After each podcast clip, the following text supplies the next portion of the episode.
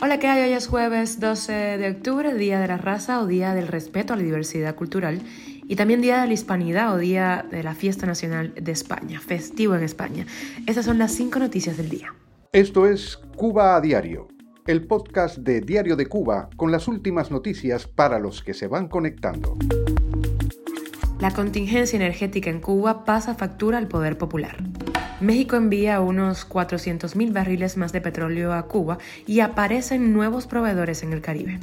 Y hablando de petróleo, la Unión Eléctrica ha pronosticado una afectación de casi 1.000 megawatts y apagones en Cuba durante 24 horas. Y Kenia da por concluida la misión médica cubana en ese país. ¿Qué pasará con los doctores secuestrados?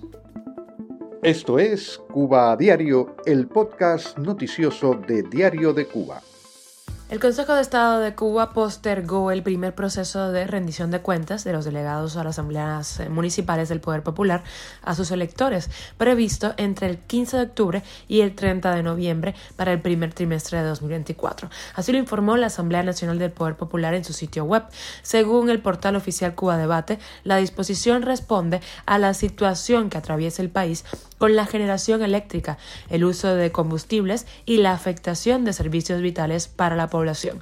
Esta misma semana, organizaciones de la sociedad civil independiente reunidas en un espacio llamado El Derecho a Saber llamaron a los cubanos a participar en las asambleas de rendición de cuentas convocadas por el régimen. Apoyan la idea de que los mismos espacios del régimen sean usados para plantarles cara, como debería de ser. Cuba a diario. Y ayer contábamos que el buque petroquímico Vilma, perteneciente a Gaesa, partió el martes de México con destino a la isla con un cargamento de aproximadamente 410 mil barriles de petróleo. Así lo informó a Diario de Cuba Jorge Piñón, investigador principal del Instituto de Energía de la Universidad de Texas. Asimismo, Piñón dice que el buque de la bandera panameña Fortunato llevó un cargamento de gas licuado de petróleo con destino a Moa en Holguín en días recientes, también procedentes de México. La Habana, que ha estado buscando suministros de combustible en varios mercados mientras la isla sufre la peor crisis de energía desde el denominado periodo especial, había recibido también el 6 de octubre un cargamento de petróleo procedente de Trinidad y Tobago. La pregunta es, ¿dónde está todo ese petróleo? La Estatal Unión Eléctrica pronosticó apagones durante 24 horas eh, de ayer miércoles en Cuba, después de dos jornadas en las que la población sufrió cortes del servicio durante todo el día.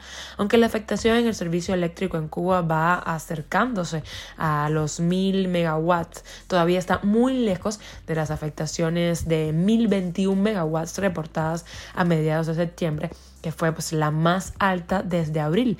Los cubanos están hartos de explicaciones, como muestran los más de 100 comentarios que acumula la publicación de la Unión Eléctrica en Facebook. Cuba a diario. Y el gobierno de Kenia anunció este miércoles ayer que no renovará un acuerdo vigente desde hace ya seis años de médicos cubanos eh, exportados a ese país. Nairobi sustituirá a los profesionales exportados por médicos nacionales, una exigencia del gremio local y de los legisladores en ese país. El programa fue impopular entre el principal sindicato de médicos de Kenia, que se quejaban de la falta de empleo para los médicos propios y la diferencia de salarios. Un gran eh, porcentaje de ese salario mayor que se le daba a los médicos cubanos se lo lleva el gobierno de Cuba. Por otra parte, con el fin de esta relación está aún más incierto el futuro de los dos médicos cubanos, recordemos, secuestrados por las milicias yihadistas de Al-Zahab en el año 2019. Tras más de cuatro años, Acel Herrera Correa y Landy Rodríguez Hernández siguen desaparecidos y no hay información sobre sus estados de salud. El gobierno cubano solo habla de ellos y solo los recuerda en las fechas de sus cumpleaños.